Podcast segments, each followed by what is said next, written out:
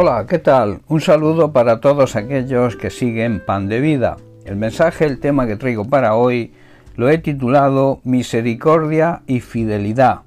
Dos de los atributos de Dios y que forman parte de su esencia son la misericordia y la fidelidad. Misericordia es la virtud que inclina nuestro ánimo a compadecernos de los sufrimientos y miserias ajenas. La misericordia de Dios es un atributo de Él en cuya virtud cubre las necesidades de las personas que están en desgracia y también perdona los pecados y las miserias de sus criaturas. Misericordia, por tanto, es el aspecto compasivo del amor de Dios hacia las personas que están en desgracia o que por su condición espiritual no merecen ningún favor.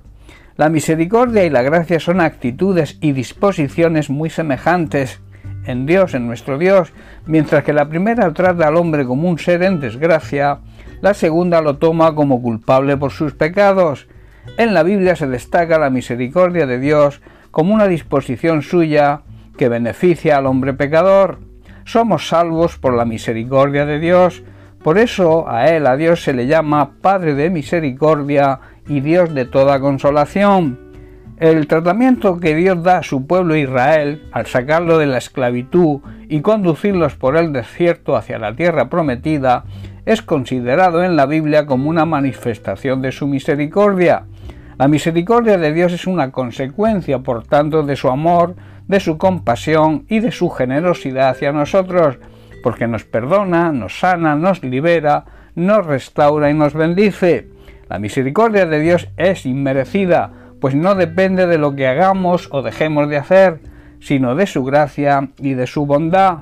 La misericordia de Dios tampoco se agota, pues no se acaba ni se extingue, sino que se renueva cada día. El salmista dice, nuevas son cada mañana sus misericordias, es decir, en cada amanecer podemos acceder a ellas, con el único requisito de seguir los pasos que el Señor en su santa palabra nos manda. La misericordia de Dios también es incondicional, pues no tiene límites ni restricciones, sino que se extiende a todos los que la reciben con fe y humildad, puesto que está disponible para todos. En su ministerio público Jesucristo mostró misericordia para con los enfermos, los necesitados y los desprovistos de atención espiritual. En el Evangelio de Mateo capítulo 9 versículo 36 leemos lo siguiente, cuando Jesús vio a las multitudes, les tuvo compasión, porque estaban confundidas y desamparadas, como ovejas sin pastor. También nosotros, los seguidores de Cristo, debemos ser misericordiosos, para así poder alcanzar misericordia. En Mateo capítulo 5, verso 7 también dice, Dios bendice a los compasivos porque serán tratados con compasión. La misericordia es más agradable a Dios que los sacrificios. La Biblia da algunos ejemplos de personas que practicaban la misericordia en su trato hacia el prójimo, a los cuales debemos imitar. La misericordia es una gracia que todos recibimos cuando nos unimos a Cristo, es la esencia de Cristo mismo y por tanto nosotros sus seguidores debemos imitarlo. Además, la misericordia debe ejercerse con alegría.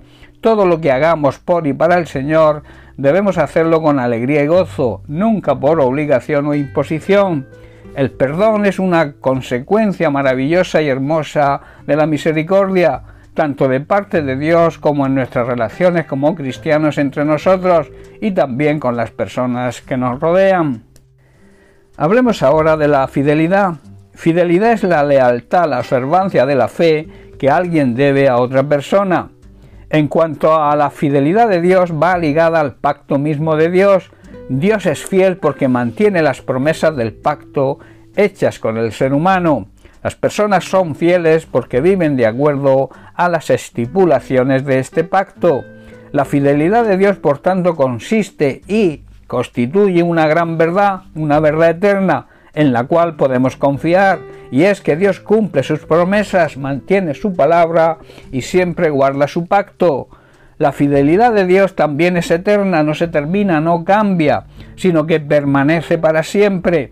La fidelidad del Señor también nos transmite seguridad y garantía, puesto que no falla y no se equivoca, sino que Dios la cumple en su tiempo y a su manera. La fidelidad de Dios también tiene poder, porque proviene de un Dios todopoderoso, nunca se debilita, nunca se desvanece, sino supera y prevalece sobre toda circunstancia, por difícil que la veamos. La palabra fidelidad en el idioma hebreo tiene varias traducciones. Es la palabra emet, que significa verdad y fidelidad. Esto indica que tenemos que ser fieles a la verdad. También significa lealtad, guardar, profesar a alguien o algo la, la debida fidelidad. También ser fidedigno, digno de recibir fidelidad ser verídico y exacto en el trato o en el desempeño de un oficio o un cargo. El fiel de la balanza tiene la raíz precisamente en esta palabra e indica exactitud en el peso. Esta palabra está relacionada también al verbo amán, que tiene como significado básico ser o estar firme. Se le traduce también como verdad, veracidad, certeza, fidelidad, sinceridad y firmeza. Todo esto son cualidades de Dios que deben regir la vida de todo verdadero cristiano, de todo verdadero hijo de Dios. Como resumen, los creyentes debemos ser fieles, leales, amables, bondadosos, hablar con gracia y con agrado, tener misericordia. Tenemos la obligación de serlo con nuestros hermanos y también con la gente que nos rodea.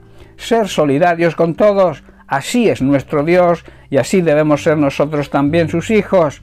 Termino con unas palabras del salmista en el Salmo 117, versículo 2. Dice, porque ha engrandecido sobre nosotros su misericordia y la fidelidad del Señor es para siempre. Esto es un motivo para que le alabemos y le adoremos. Bien, pues hasta aquí el mensaje de hoy. Que Dios te bendiga. Un abrazo.